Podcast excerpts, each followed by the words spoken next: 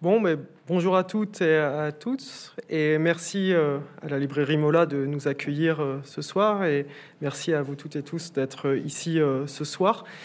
donc, je remercie la librairie Mola, bien sûr, de nous accueillir, et en particulier Mathilde Mola pour les échanges préalables, et puis la direction de la communication du CHU de Bordeaux pour organiser ces journées, ces soirées autour du thème de la santé, et notamment Caroline Perret.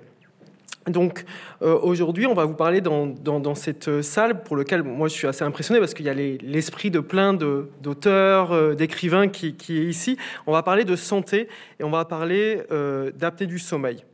Alors, avant, je voudrais euh, dire que ces deux institutions m'ont accompagné, la librairie Mola et le CHU de Bordeaux, dans ma formation à l'Université de Bordeaux depuis plus de 20 ans, puisque j'ai commencé mes études de médecine euh, à Bordeaux. Et la librairie Mola était un lieu où on venait chercher nos polycopiers, nos livres, pour se former euh, à la médecine. Ensuite, je suis allé me former à Marseille à la psychiatrie, puis à l'électrophysiologie. On va voir l'importance par rapport aux aptitudes du sommeil. Puis je suis revenu à Bordeaux pour la médecine du sommeil, où j'ai un poste euh, de maître de conférence en physiologie dans le service du, professeur euh, Philippe. Alors, où on travaille? Avant de, voir le thème des apnées du sommeil, je vous propose de voir d'où je vous parle. Et en fait, je vous parle du 13e étage du CHU de Bordeaux. Au tripode, au 13e étage, proche des étoiles et des nuages, il y a un service de médecine du sommeil. Alors, ce que je vais vous proposer, c'est de découvrir ce service de vous ouvrir les portes de ce service.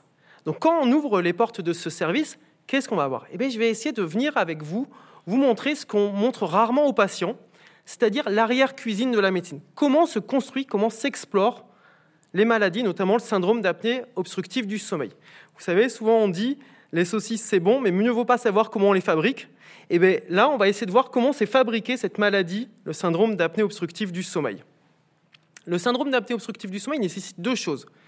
Il nécessite d'avoir un lieu de consultation pour évaluer la journée, comment les plaintes se révèlent dans la journée, et il nécessite un lieu d'enregistrement pour les nuits, pour voir comment le cerveau se comporte la nuit. Et donc, avec des électrodes branchées sur la tête des sujets, on peut explorer le sommeil et plein de paramètres physiologiques, et c'est notre travail d'essayer d'interpréter ces tracés du sommeil, de les mettre en relation avec les plaintes des sujets.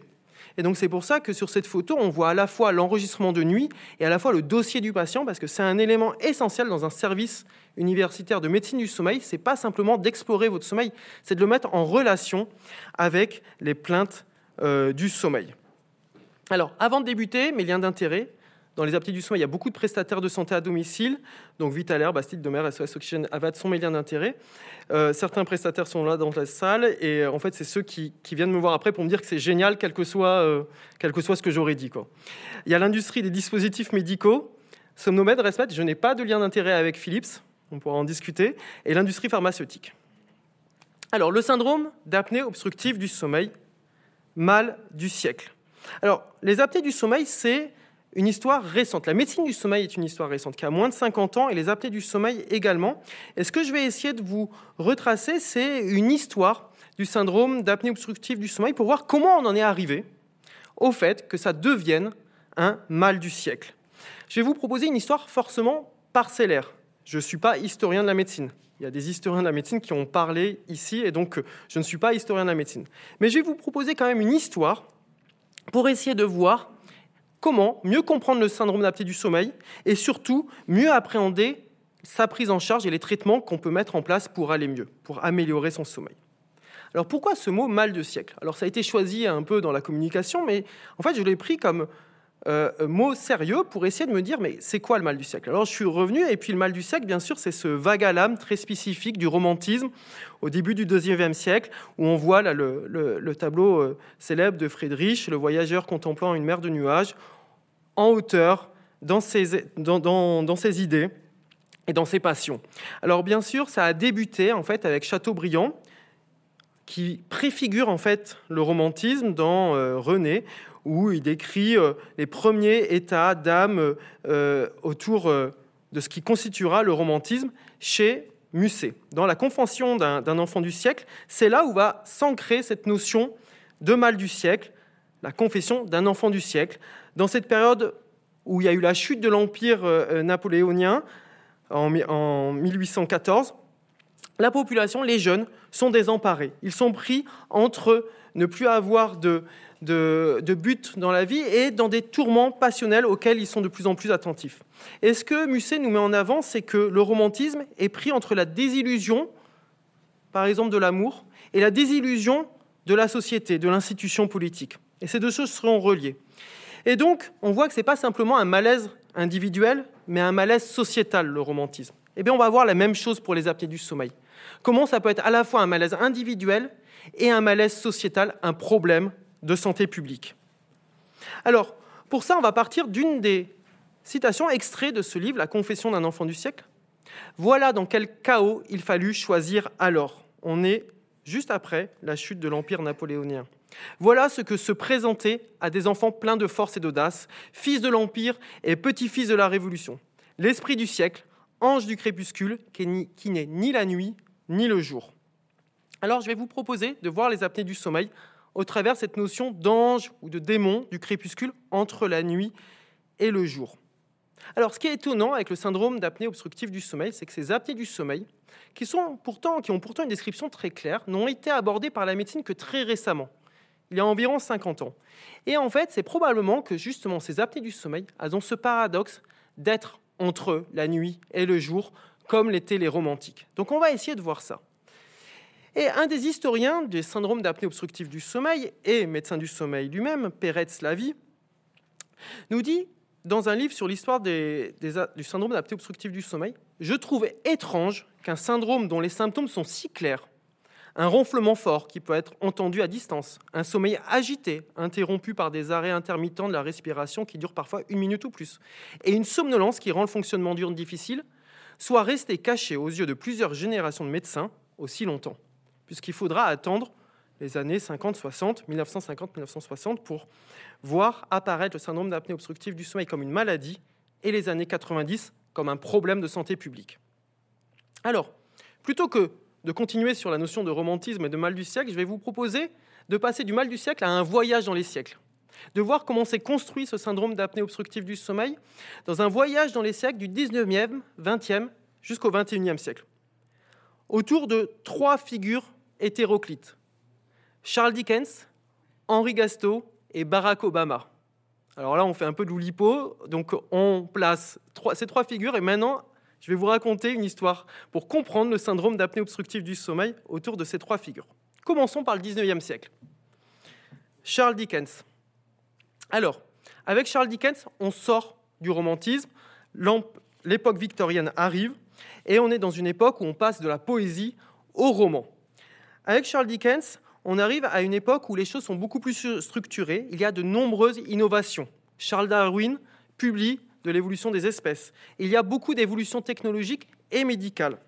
Je vous ai mis ici le tableau euh, de, Robert Buss, qui est assez euh, emblématique euh, de, de, cette époque, où on voit Dickens pris entre l'environnement extérieur, très victorien, et son imaginaire interne de romancier, pour essayer de voir comment, à travers Charles Dickens, les préfigurations du syndrome d'apnée obstructive du sommeil sont nées. Alors, Charles Dickens, c'est l'auteur d'un livre fameux, son premier roman, Les papiers posthumes du Pickwick Club. Premier roman de 1836 qui était né en fait de la volonté d'un caricaturiste, Robert Seymour, de publier ses caricatures et de les faire illustrer par du texte.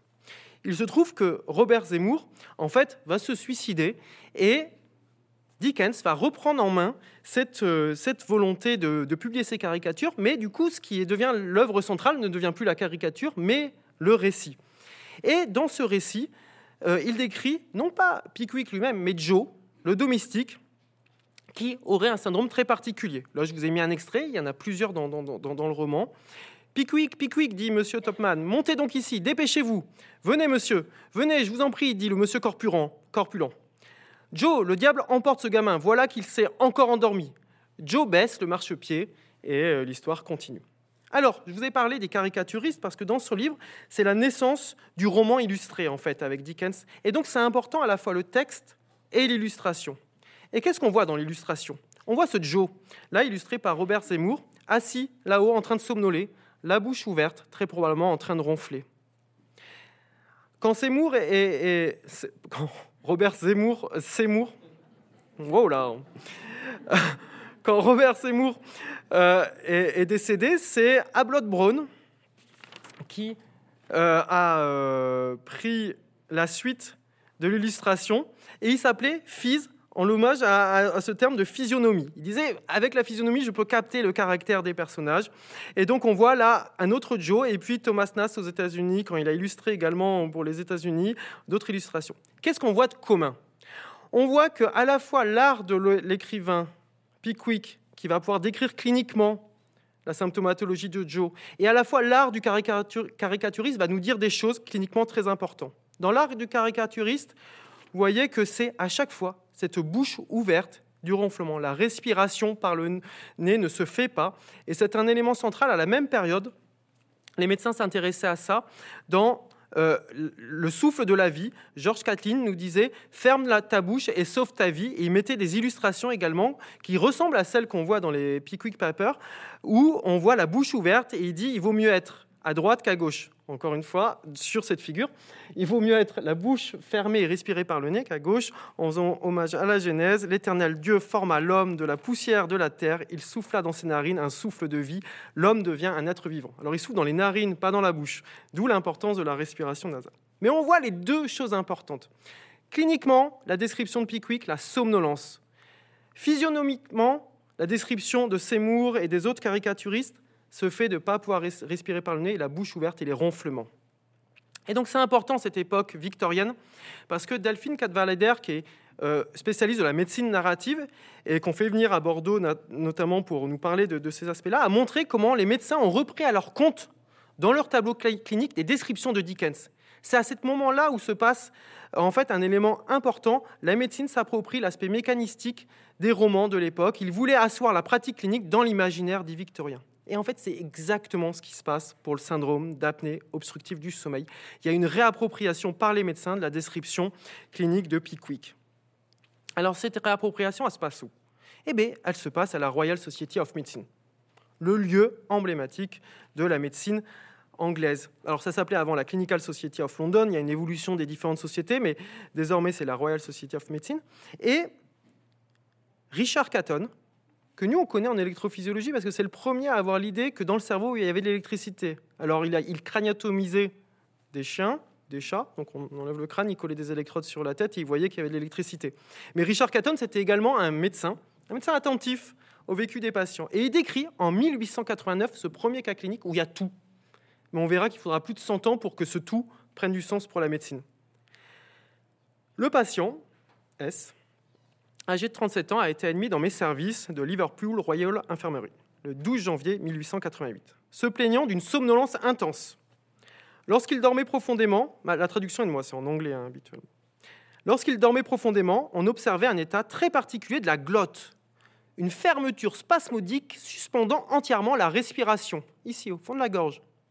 Le thorax et l'abdomen semblant se soulever par des contractions infructueuses des muscles inspiratoires et expiratoires, leur effort augmentant en violence pendant environ une minute ou une minute et demie, la peau devenant de plus en plus cyanosée. Il n'y a plus d'oxygène, parce qu'on lutte contre l'obstacle de la glotte. Jusqu'à ce que, enfin, lorsque l'état du spectateur était le plus alarmant, l'obstruction glottique cède. Une série de longues inspirations et des expirations s'ensuivent et la cyanose disparaît. L'infirmière de nuit déclare que ces attaques se poursuivent toute la nuit le patient les ignore lui-même, à l'exception de ce que les autres lui disent. Sa femme déclare qu'ils se sont produits avec une fréquence variable depuis quelques années. J'ai encore rien trouvé dans la littérature médicale qui jette beaucoup de lumière sur ces cas. Et comme le patient est susceptible de revenir entre mes mains, je serais très reconnaissant si un membre de cette société pouvait me donner des conseils en matière de diagnostic ou de traitement. Alors, il avait appelé ce cas clinique un cas clinique de narcolepsie parce que quelques années avant, il avait été décrit par Gélino les cas de narcolepsie. Mais en fait, ce n'était pas un cas de narcolepsie. Et il ne savait pas devant quoi il était. Et par contre, le président de la Clinical Society of London, dans la discussion qui suit cet échange, décrira la similitude avec Joe dans les Pickwick Papers. Voyez? Et donc là, on voit en 1889 l'appropriation par le monde médical de Joe comme la possibilité d'un syndrome, d'une maladie auquel va falloir porter un regard médical. Donc tous les éléments sont là, il va falloir faire autre chose pour pouvoir définir cette maladie. Comprendre les mécanismes, et évaluer son enjeu de santé publique. Et ça, on va le voir au XXe siècle. Donc passons au XXe siècle. Avec la figure d'Henri Gasto. Alors pourquoi je vous ai mis euh, une tête réduite, une, une sas, euh, en parlant d'Henri Gasto Henri Gasto, c'est un professeur de neurologie qui a été un des fondateurs de la neurophysiologie clinique en France. Il est à Marseille. Et en fait, il faisait la collection des têtes réduites. Et cette, collection de têtes réduites, il a offerte au euh, musée d'art africain et d'Océanie américaine qu'on peut visiter à la Vieille Charité à Marseille. Je vous ai mis un certain nombre de ces, de ces crânes réduits et de ces têtes réduites qu'on peut voir euh, à la Vieille Charité. Je sais que ça, une de personnes avec qui je travaille à, l'hôpital va euh, voir ces têtes comme vraiment inspirantes. Mais pourquoi je vous parle de ça? Parce qu'en fait, ces Indiens Jivaro, quand ils allaient réduire la tête, ce qu'ils voulaient, c'était enfermer l'esprit de l'ennemi dans la tête pour se prémunir de sa vengeance et surtout s'approprier sa force. Et ce que je vais vous montrer, c'est qu'en fait, les neurophysiologistes et les neurologues ont joué ce rôle avec les pneumologues. Ils ont réduit l'esprit des pneumologues dans la tête. Ça veut dire quoi? Ça veut dire que ce qui va être très important pour comprendre le syndrome d'apnée obstructive du sommeil, ça va être de regarder ce qui se passe dans la tête pendant que les sujets dorment. Ce qui se passe dans la tête pendant que les sujets dorment. Et donc, ça, c'est très important parce que les neurologues et les neuropsychiatres vont avoir un rôle important pour définir les mécanismes de la maladie. Comment ça s'est passé? Ça s'est passé à partir d'un élément important qui est de renverser des représentations qu'on avait jusque dans les années 50. Jusque dans les années 50, on pensait que le sommeil ne servait à rien, c'était simplement un moment de repos.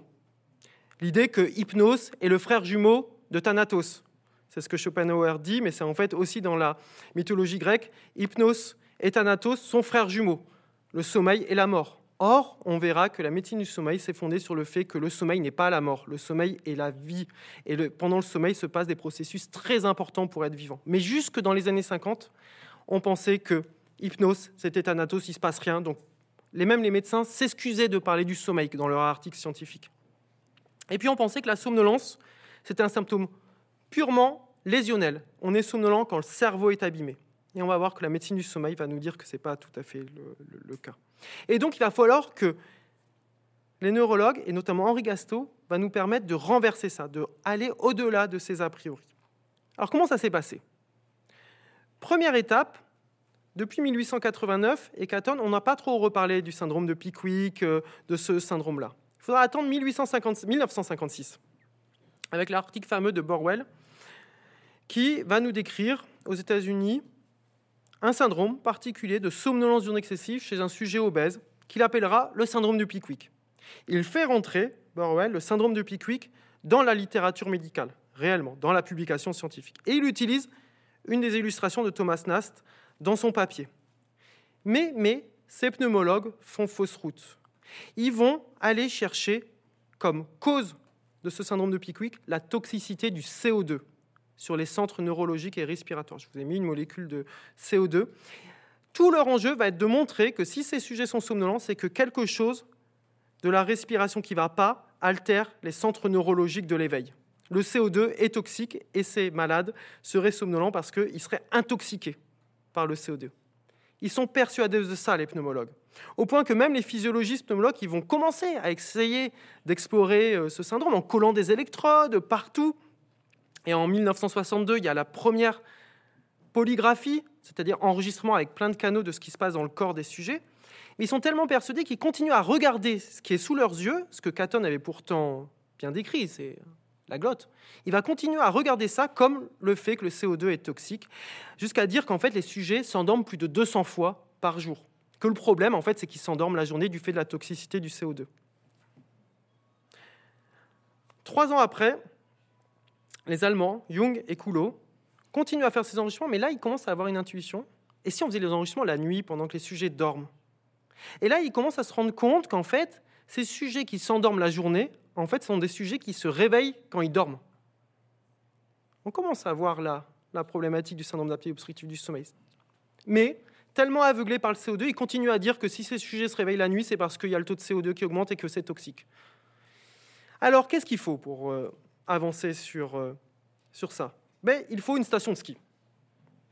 les médecins, ils peuvent se retrouver dans les sociétés anglaises, comme la Royal Society of Medicine de Londres, mais c'est très important qu'ils se retrouvent aussi dans des congrès où ils peuvent faire du ski. Pourquoi? Parce qu'ils se retrouvent entre eux, ils discutent, et ils peuvent créer et avoir des intuitions pour aller explorer de nouvelles contrées en recherche. Et au Ski Research Symposium d'Oberstdorf, en 1964, il y a un jeune médecin qui étudiait plutôt l'épileptologie, qui vient de Marseille, Henri Gasto, et qui écoute les présentations, notamment de euh, Jung et Coulot. Et là, il a l'idée, en rentrant à Marseille, d'aller coller des électrodes sur la tête de certains de ses patients. Et 1964, il est dans sa station ski avec ses autres collègues. Il a l'intuition, il revient à Marseille, et là, il va faire une étude de patients qui ont un syndrome de Pickwick. Et il propose un article humble. Étude polysomnographique des manifestations épisodiques du syndrome de Pickwick. Il va proposer des retouches. Je propose quelques retouches au tableau sémiologique et surtout pour fournir une explication supplémentaire aux mécanismes physiopathogéniques du syndrome de Pickwick. En fait, ces retouches, c'est un renversement complet. Mais il le présente comme une retouche pour que ça soit accepté par ses collègues. Qu'est-ce qu'il fait, ce, cet Henri Gasto Il va faire une polygraphie la nuit, il va faire deux éléments importants. D'une part, il va regarder la respiration, pas uniquement de voir comment les muscles fonctionnent, mais en séparant la respiration qui passe par le nez des efforts respiratoires. Donc il va distinguer la respiration des efforts respiratoires. Et ainsi va distinguer le fait que les, les apnées obstructives n'ont pas d'atteinte des centres respiratoires. Il n'y a pas d'atteinte toxique du CO2 sur les centres respiratoires. C'est ici que se passe le problème. Et il va le prouver en mettant une canule de maillot, juste en tenant la langue, il va voir que les patients dorment mieux.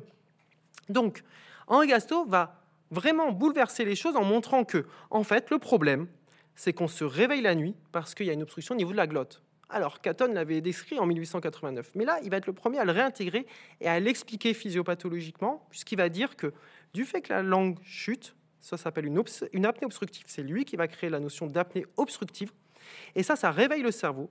Dans les années 60, il, commence à avoir les études sur le cerveau et sur le fait que quand le cerveau est haché, quand il n'est pas continu, c'est pas bon pour l'éveil. Et donc, il pourrait avoir de la somnolence. C'est pas le CO2 qui est toxique. Ça serait peut-être ce fait que ce sommeil est haché. Alors Henri, Henri Gasto, il va continuer sa carrière sur les épilepsies, mais cet article a quand même un rôle fondateur. Comment ça va se continuer? Ça va se continuer. Alors après les stations de ski, les médecins ils aiment bien aller lors de leur congrès euh, au bord de la plage. Donc il y a un congrès important, The Italian Resort of Rimini, en 1972. Alors là, en 1972, en 4-5 ans, il s'est passé plein de choses depuis les articles de Culot et depuis les articles euh, d'Henri Gasto. Il y a eu plein de recherches qui se sont faites, un peu éparpillées dans le monde. Mais les lieux de congrès sont importants pour que les gens discutent entre eux et fassent des synthèses. Et donc, dans ces congrès de Rimini, il y a Lugarezzi, un neurologue euh, italien qui s'intéressait au mouvement périodique dans la nuit, qui se rend compte que la fragmentation du sommeil, c'est vraiment un élément de somnolence. Il confirme l'intuition d'Henri Gasto, quand le sommeil est fragmenté, c'est pas bon pour l'éveil la journée. Il y a des articles qui sont présentés, il y a des publications scientifiques qui sont présentées lors de ce congrès entre le lien entre les apnées et la pression artérielle. Ils ont poussé des canules dans, le, dans les artères et les, veines pour voir que la tension se modifie lorsqu'il y a une apnée. Ah, un risque cardiovasculaire commence à poindre. Et puis, il y a des gens qui sont, j'allais dire, amusés. Il y a des gens qui ont essayé de traiter des patients en faisant des trachéotomies, ont montré que des gens très somnolents, on les sauvait juste en faisant une trachéotomie. Et tout ça est synthétisé dans le bulletin de physiopathologie respiratoire de 1972 que j'ai récupéré, qui est en fait la trace historique la plus importante de la naissance du syndrome d'apnée obstructive du sommeil, car il y a tout ce qui est nécessaire pour comprendre comment le syndrome d'apnée obstructive du sommeil va être conceptualisé comme une vraie maladie dedans.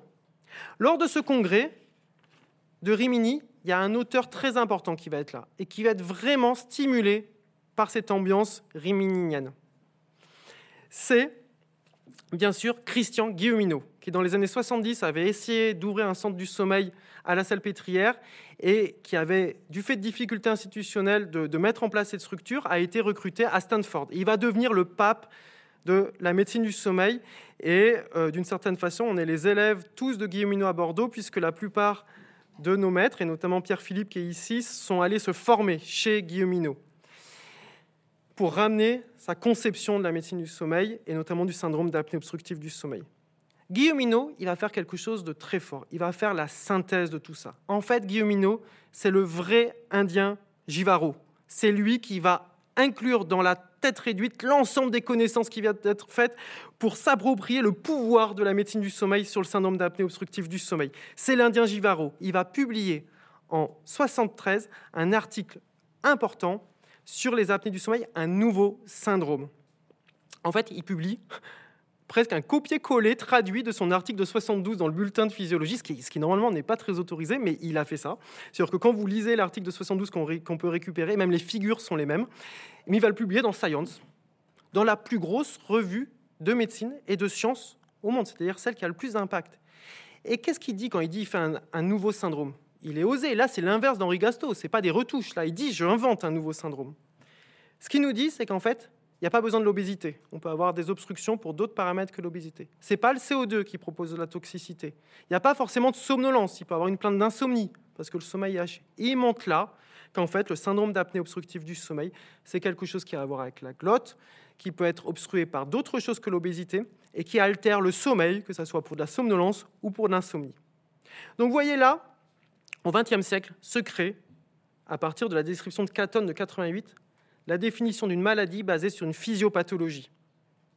Et ça, c'est le point important de Christian Guilleminot. Alors bien sûr, après, je ne vais pas m'étaler sur l'histoire, il y a plein de choses qui se passent à partir de 73, mais un élément important, bien sûr, c'est l'alternative à la trachéotomie, le traitement par PPC, pression positive continue, publié dans The Lancet, une deuxième très grosse revue de médecine, en 81, par Sullivan, qui euh, invente la machine de PPC. Et vous voyez là, la première machine de PPC euh, qu'il a produit, qu'il a appelé humblement euh, la Sullivan. Il s'appelle Sullivan, il appelle la machine Sullivan. Et qui va avoir un effet quand même important parce qu'on peut traiter les gens sans leur faire de trachéotomie, c'est-à-dire sans faire une lésion des voies aériennes supérieures ici. Donc on a un traitement, on a une maladie avec une physiopathologie, on a un traitement. Maintenant, est-ce que ça devient un mal du siècle? Eh ben, En fait, le mal du siècle, il est né en 93. 93, Terry Young alors, quand j'avais commencé la médecine du sommeil, Pierre-Philippe me disait Terry Young, c'est l'article fondamental, euh, c'est super important. Je me dis, Terry Young. Et en fait, là, j'ai compris pourquoi. Parce qu'en fait, il publie dans le New England Journal of Medicine, le troisième journal le plus important après Science, Lancet, il y a le New England Journal, un papier qui évalue la prévalence du syndrome d'apnée obstructive du sommeil et son impact sur la somnolence et le risque cardiovasculaire. Une étude épidémiologique. Et on voit que les deux piliers de la médecine, c'est la physiopathologie et l'épidémiologie. Christian Guilleminot et Terry Young. Et dans cet article du New England Journal, l'éditorial de l'éditeur en chef du New England Journal titre Sleep apnea, a major public health problem. Voilà le mal du siècle.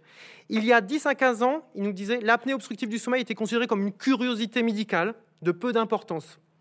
Et le ronflement était davantage un sujet d'humour qu'un sujet d'investigation scientifique sérieux. Il est temps que la nation se réveille. Alors je pense, vous voyez, avec, alors c'est pas le wokisme, c'est plutôt l'éveil par rapport au sommeil. Il est temps que la nation se réveille et prenne conscience de l'impact stupéfiant des troubles du sommeil sur la santé et le bien-être de notre société, un impact qui rivalise avec celui du tabagisme qui avait été identifié quelques années au préalable et que les médecins avaient réussi à conceptualiser comme un problème de santé publique au regard des grandes sociétés du tabac. Donc on voit là qu'on est face à un problème de santé publique qui est au même niveau que le problème du tabac et c'est 93. C'est pas s'il y a longtemps que ça, quoi. Mes parents faisaient des études de santé qui euh, n'avaient pas du tout abordé ces problèmes de mal du siècle 93. J'avais 11 ans. Donc, le mal du siècle est né. Et donc, maintenant, comment on peut synthétiser ça? Tout ce que je vous ai dit, toute cette histoire, comment on peut la synthétiser? Je vous propose simplement une vidéo de 40 secondes qui, en fait, va résumer. Et c'est ça qui est intéressant. On voit comment un moment, quand tout se cristallise, ben, ça devient évident. ASO. L'ASO est un trouble qui se produit lorsque la langue et les tissus mous se relâchent pendant le sommeil et obstrue entièrement les voies aériennes. L'air pur ne parvient donc pas à atteindre les poumons malgré des efforts de respiration. Sans air pur, le taux d'oxygène dans le sang diminue. Le cerveau détecte un problème et réveille le corps suffisamment longtemps pour que les voies aériennes se dégagent. La respiration est à nouveau régulière. Le taux d'oxygène dans le sang augmente. Mais ce cycle d'épisodes apnéiques peut se reproduire plusieurs fois par heure tout au long de la nuit. La discontinuité du sommeil peut augmenter les risques de maladies cardiovasculaires et de somnolence pendant la journée. Vous voyez là, on sent l'esprit de Catton, de Lugarezzi, de Christian Guilleminot, d'Henri Gastaud, de Terry Young, tous ces êtres qui ont construit l'histoire, qui se sont réunis à certains endroits, à la Royal Society de, Londres, euh, dans les stations de ski, à Rimini, ont fait qu'on aboutit à quelque chose qui semble évident, ça, que vous venez d'entendre, et qui est en fait l'aboutissement d'un parcours scientifique et médical très spécifique et qui a construit le syndrome d'apnée obstructive du sommeil. J'aurais pu faire ma présentation que sur ça, mais ce que je voulais vous transmettre, c'était comment en fait l'arrière-cuisine de la médecine, je vous disais, comment on fait pour aboutir à ça? Et vous voyez, c'est une histoire de sujets qui vont à la recherche et qui essayent de comprendre ce qui se passe en dehors d'a priori initial, c'est-à-dire c'est le CO2 qui est toxique. Vous voyez les renversements qu'il faut faire pour aboutir à ça. Alors, sur le quart d'heure qui nous reste, ben, je vais vous synthétiser ça vraiment d'un point de vue ben, clinique, des choses qui peuvent être utiles pour euh, vous. D'une part, qu'est-ce que la respiration? Alors, quand je suis arrivé à Bordeaux, il y a Pierre-Jean Monterol, je sais qu'il nous écoute en ce moment, qui m'a dit le nez c'est très important. Il y a un élément fondamental, et je reprends sa métaphore, mais qu'on retrouve dans le livre de Peretz La vie. En fait, le prix à payer de la station bipède et du fait de pouvoir parler, c'est que on peut s'étouffer la nuit. C'est-à-dire, c'est-à-dire qu'avec la station bipède, notre larynx se met en situation de danger par rapport à la langue. Pour pouvoir parler, l'anatomie s'est construite pour cela, mais la nuit, il y a un risque d'obstruction. Et donc, nous, êtres humains, on est des animaux très particuliers qui faisons agir des muscles dilatateurs du pharynx quand on inspire.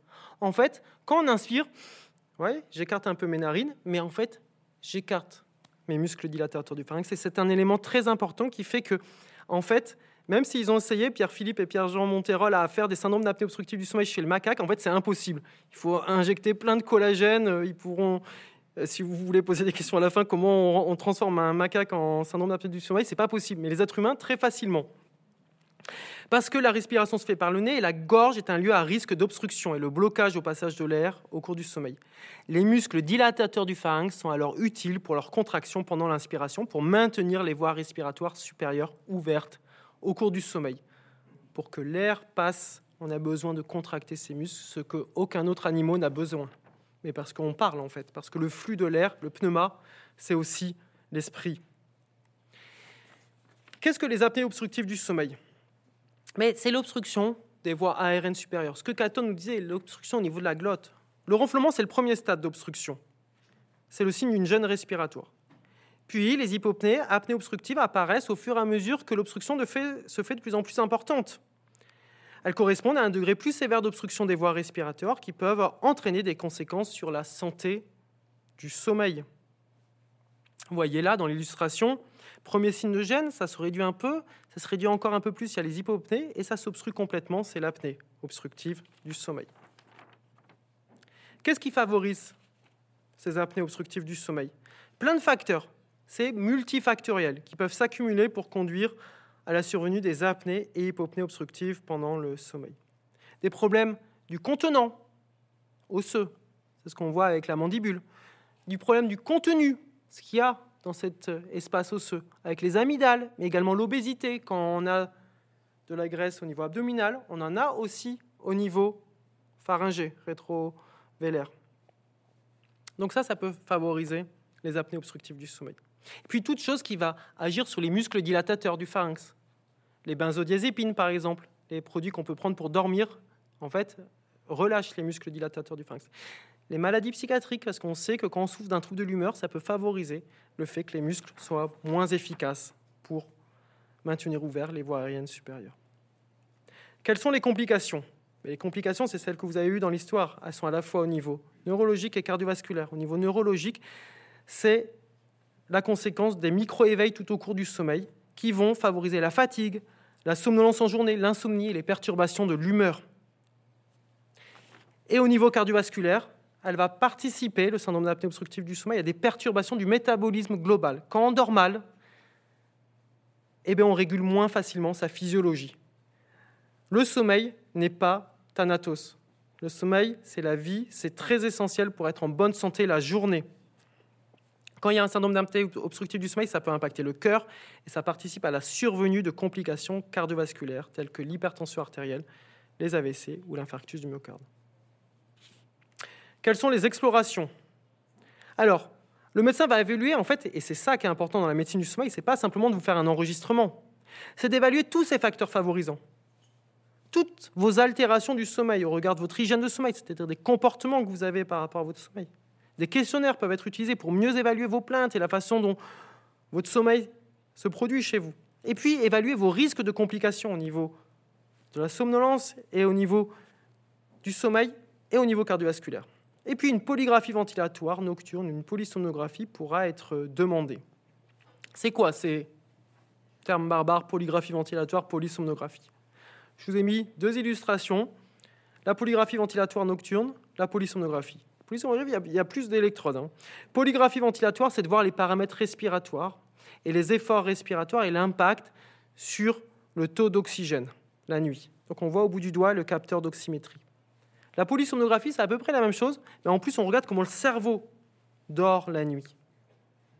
Et ces explorations, ben, après, on les interprète, on les analyse au service de médecine du sommeil. Et qu'est-ce qu'on obtient? On obtient un index d'apnée-hypopnée, c'est-à-dire un nombre d'apnée-hypopnée par heure de sommeil. Et ça apporte une information supplémentaire à toute l'évaluation clinique qui est réalisée par le médecin pour évaluer la sévérité du syndrome d'apnée obstructive du sommeil. Alors, quels sont les traitements?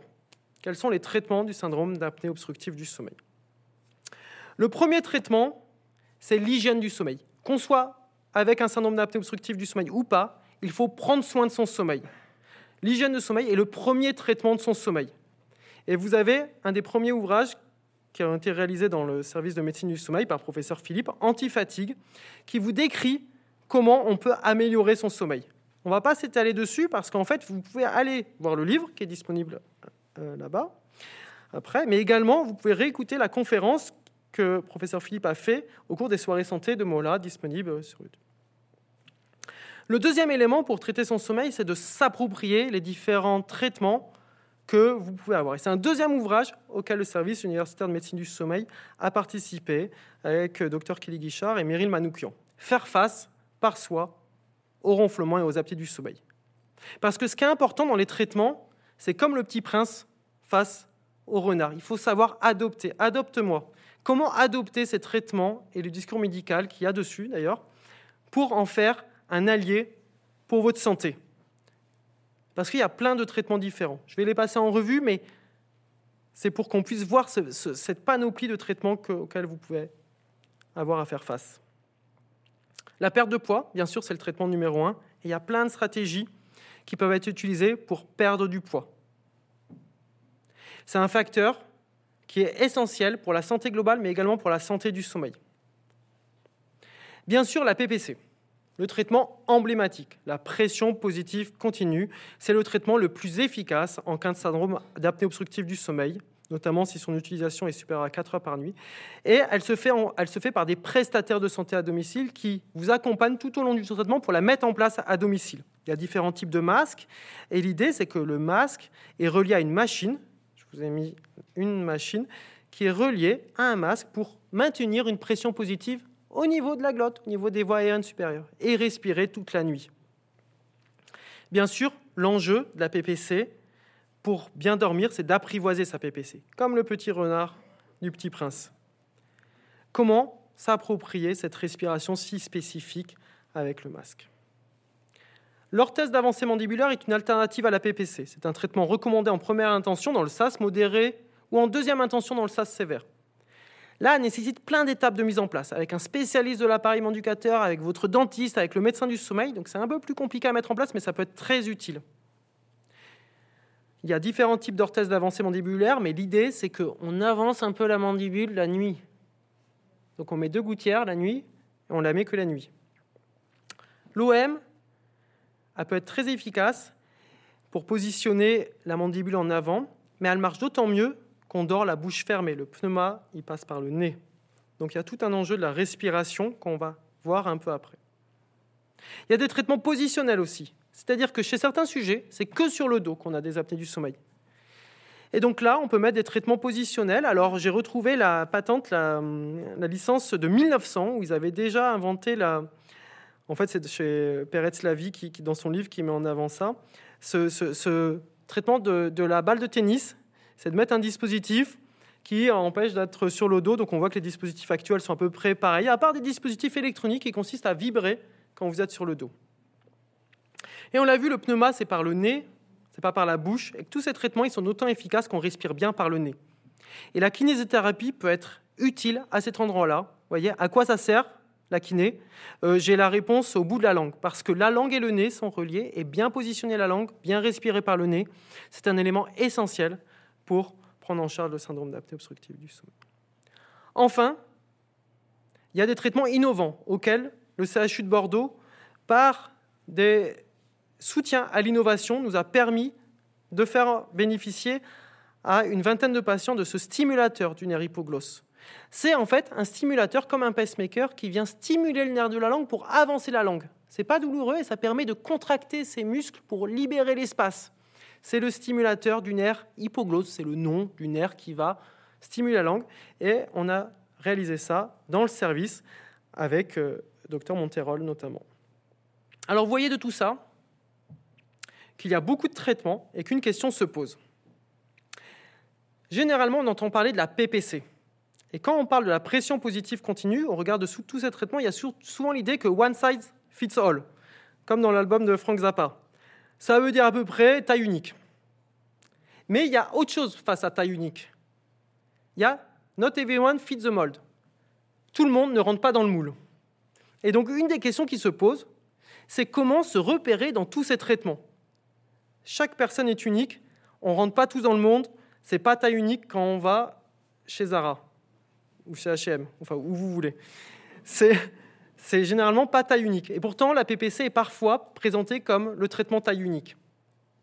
Et tout le monde ne rentre pas dans le moule. Et donc, il faut venir au XXIe siècle, avec Barack Obama.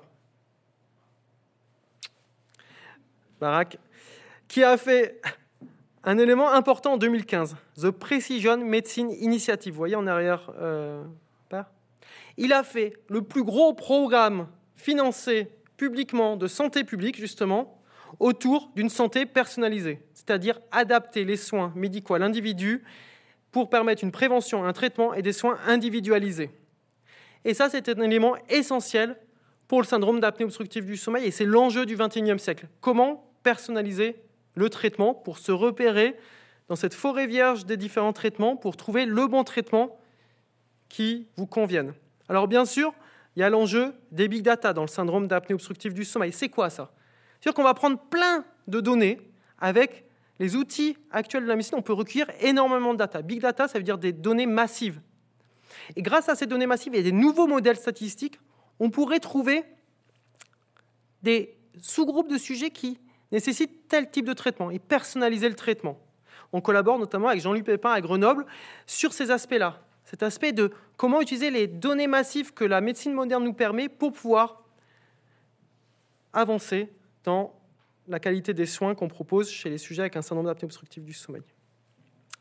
Le big data, il est avec un autre enjeu, l'enjeu de la santé numérique. Le fait que pour améliorer la santé des gens avec un, syndrome d'apnée obstructive du sommeil, il faut s'intéresser à comment ils vivent avec le syndrome d'apnée obstructive du sommeil et on peut les aider avec des applications numériques, avec ce qu'on appelle la santé numérique, c'est-à-dire utiliser tous les outils connectés qu'on peut avoir. Et c'est le travail sur l'unité avec Pierre-Philippe, avec cette application notamment Canopé, qui permet d'améliorer votre sommeil par des interactions individualisées avec vous.